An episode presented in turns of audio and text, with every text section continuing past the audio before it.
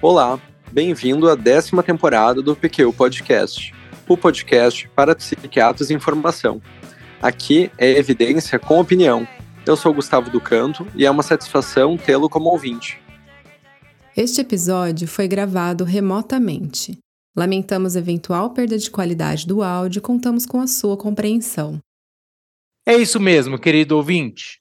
Hoje tenho o prazer de dividir mais um episódio com um amigo, o Gustavo do Canto, podcaster convidado do PQU Podcast número 196. Curatela, interdição, a interface da psiquiatria e o direito. Se você ainda não ouviu, sugiro fortemente que o faça. Gustavo é psiquiatra geral e psiquiatra forense formado pelo Hospital das Clínicas de Porto Alegre. Atualmente, é mestrando do programa de pós-graduação de Psiquiatria e Ciências do Comportamento da Universidade Federal do Rio Grande do Sul. Obrigado, André. É um prazer participar novamente desse projeto que eu admiro e prestigio desde o início da minha formação. Para não perdermos o costume, primeiramente sempre é bom lembrar que o PQU Podcast é uma iniciativa independente do Luiz Alberto e do Vinícius, da qual me sinto lisonjeado em poder contribuir. Feito com recursos próprios, com o intuito de divulgar evidências, informações, opiniões e oportunidades que consideramos de interesse para os psiquiatras em formação. Semanalmente, às quartas-feiras, sempre um novo episódio. Se gosta desse projeto, faça como Gustavo compartilhe com amigos e colegas, para que o alcance seja em todos os quatro cantos desse país. O microfone é todo seu, Gustavo. Bem, então vamos ao episódio de hoje. O tema é stalking. É possível que o ouvinte já conheça esse termo, que se tornou popular na grande mídia. É uma palavra que vem da língua inglesa e não tem uma correspondência exata para o português mas pode ser entendido como perseguir de forma insistente uma determinada vítima. Realmente, Gustavo, já ouvi o termo da linguagem informal. Perfeito, André.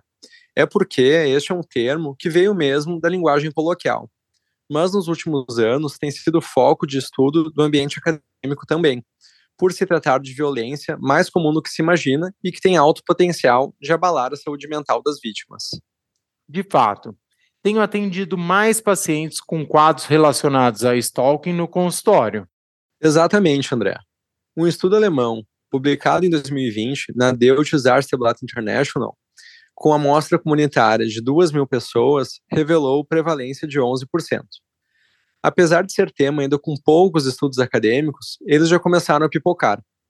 Um deles, por exemplo, de autoria de Britta Ostermeyer e colaboradores, publicou em 2016 na Psychiatric Clinics of North America, avaliou que as mulheres são as vítimas mais frequentes, enquanto a maioria dos agressores são homens.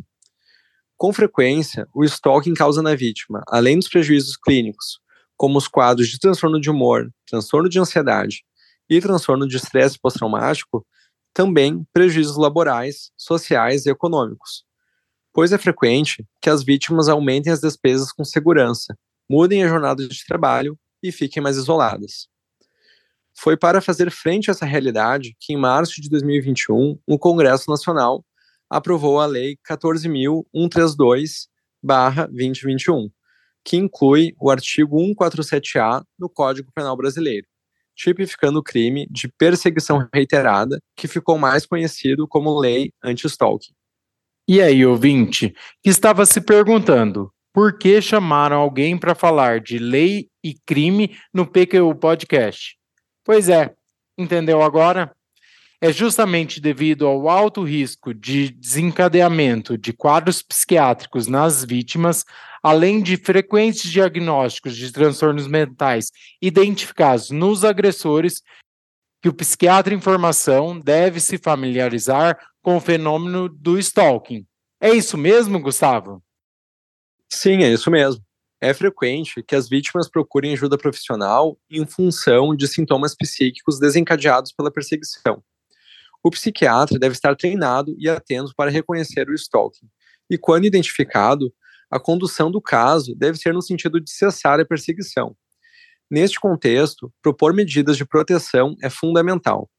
Além disso, em um cenário forense, é possível que o psiquiatra atue também na avaliação de responsabilidade penal do agressor, de risco de periculosidade, da condição da vítima de violência e também de quebra de sigilo quando o stalking envolve algum paciente. Interessante. Nossa atuação como psiquiatras pode ser mais ampla que imaginava. Você comentou que existe uma lei de stalking. O que diz essa lei? Essa lei caracteriza esse crime da seguinte forma: perseguir alguém reiteradamente, ou seja, repetidamente, e por qualquer meio, incluindo os meios virtuais, ameaçando-lhe a integridade física ou psicológica, restringindo-lhe a capacidade de locomoção ou de qualquer forma, invadindo ou perturbando sua esfera de liberdade ou privacidade. A pena é de seis meses a dois anos, acrescido de multa, podendo ser aumentada quando a vítima é criança, adolescente, idoso ou do sexo feminino e também quando realizado com emprego de arma. Imaginando eu no consultório, como poderia identificar uma situação de stalking? O stalking ocorre de diversas formas, André. Por exemplo, pode ocorrer por meio de inúmeras tentativas de contato por telefone, aplicativos como Instagram e outras redes sociais, envio de presentes indesejados, uh, envio também de mensagem de conteúdo impróprio ou constrangedor, de tentativa de invasão do círculo social da vítima, perseguir a pé ou de carro, contratação de serviços em nome da vítima, como teleentrega e também contato com bombeiros e polícia, dano à propriedade, ameaças, violência física e sexual e, eventualmente, até mesmo homicídio. O stalking também é comum em ambientes virtuais, e para contemplar essa maneira de assédio foi cunhado o termo cyberstalking.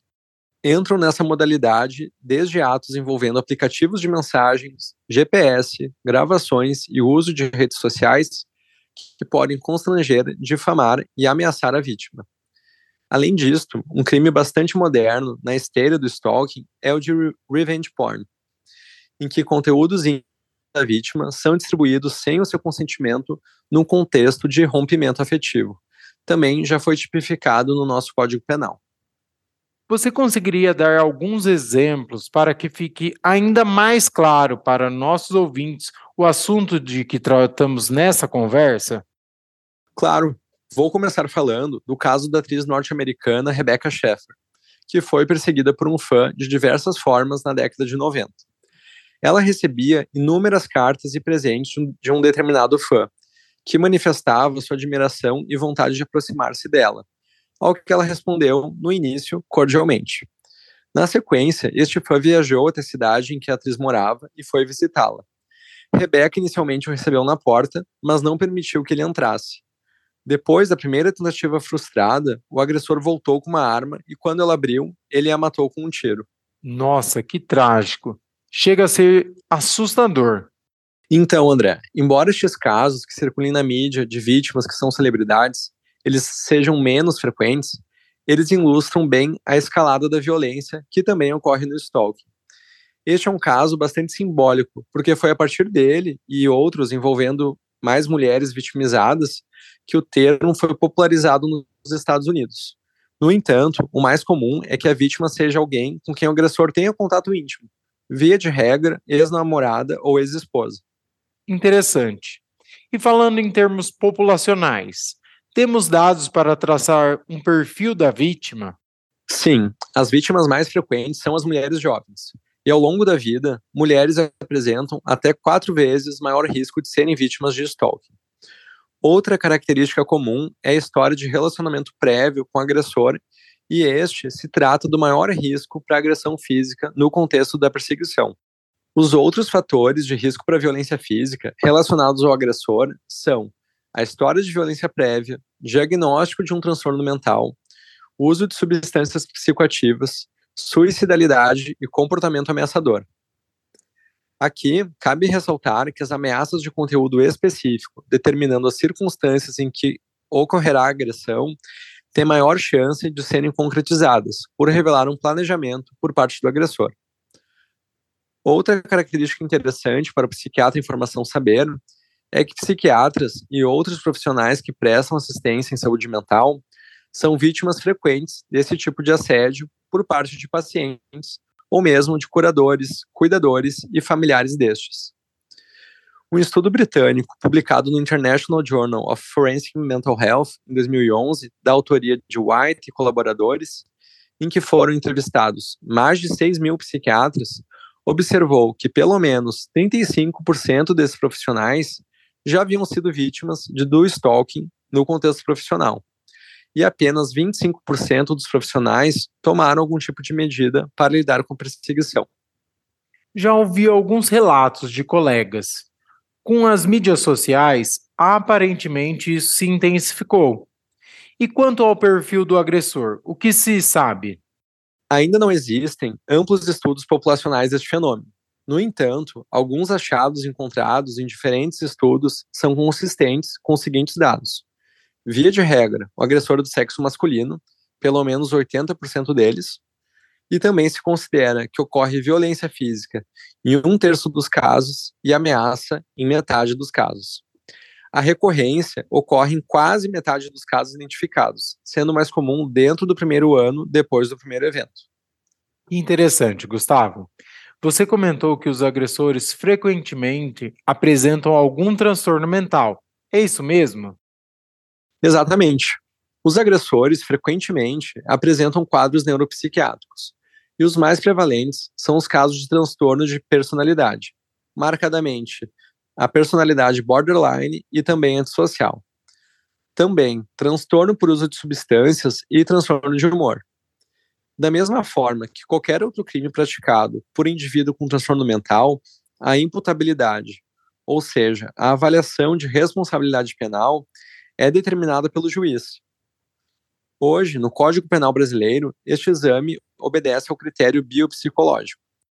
E segundo este critério, não basta ter um transtorno mental, ou seja, o critério biológico, para que o indivíduo seja considerado inimputável ou semi-imputável é preciso que esse diagnóstico tenha relação causal com o delito, ou seja, satisfazendo o critério psicológico.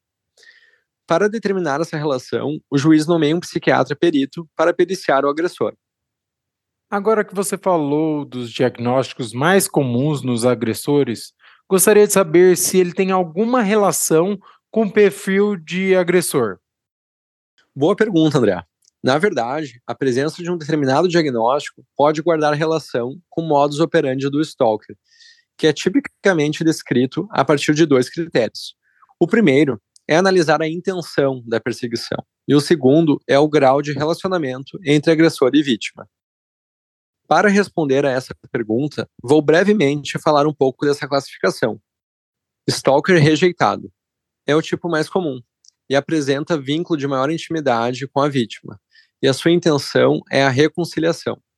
Seu perfil de atuação é mais intrusivo e pode escalonar a violência física, sendo este tipo de agressão mais comum neste grupo. Aqui é que entram os casos de ex-marido, ex-namorado e etc. Stalker incompetente é quando o agressor não tem vínculo de intimidade e sua intenção é a aproximação com a vítima. Podem ser conhecidos ocasionais, como vizinhos ou mesmo desconhecidos não reconhecem um dano que causa na vítima. Em geral, esses agressores não possuem muitas habilidades sociais. Stalker em busca de intimidade.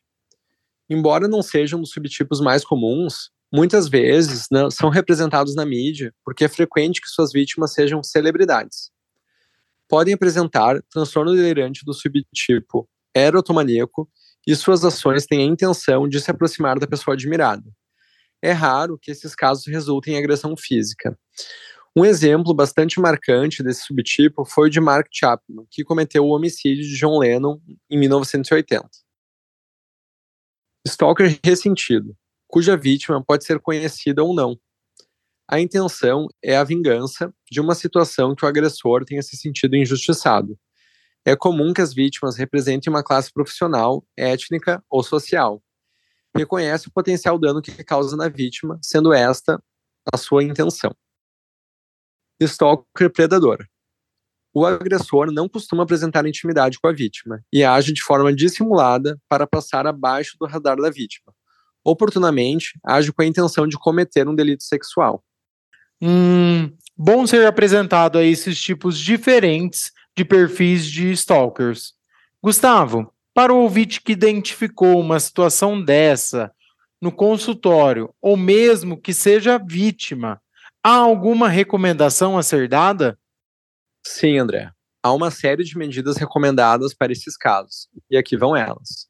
Primeiro, explique apenas uma vez, com total clareza, que o contato é indesejado. Segundo, não responda a qualquer tentativa de contato subsequente. Terceiro, informe publicamente o que está acontecendo a amigos, colegas, vizinhos e familiares e qualquer pessoa que possa prestar amparo. Quarto, não delete qualquer mensagem. Elas podem servir de evidência.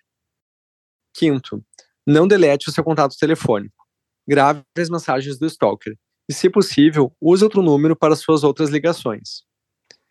Sexto, não devolva presentes indesejados. Retorná-los podem ser entendidos como uma forma de estabelecer contato. Sétimo, fale com a polícia e procure orientação legal precocemente. Perfeito, Gustavo. Acredito que suas considerações desse episódio vão ajudar muitos colegas psiquiatras. Você tem mais alguma consideração? Vou reforçar que é um tema bastante atual, do qual o psiquiatra em formação deve se apropriar, para poder melhor amparar pacientes, assim como poder se proteger na eventualidade de se ver como vítima nesse tipo de situação. Gostaria de mais uma vez agradecer a oportunidade. Nós que mais uma vez agradecemos a sua disponibilidade.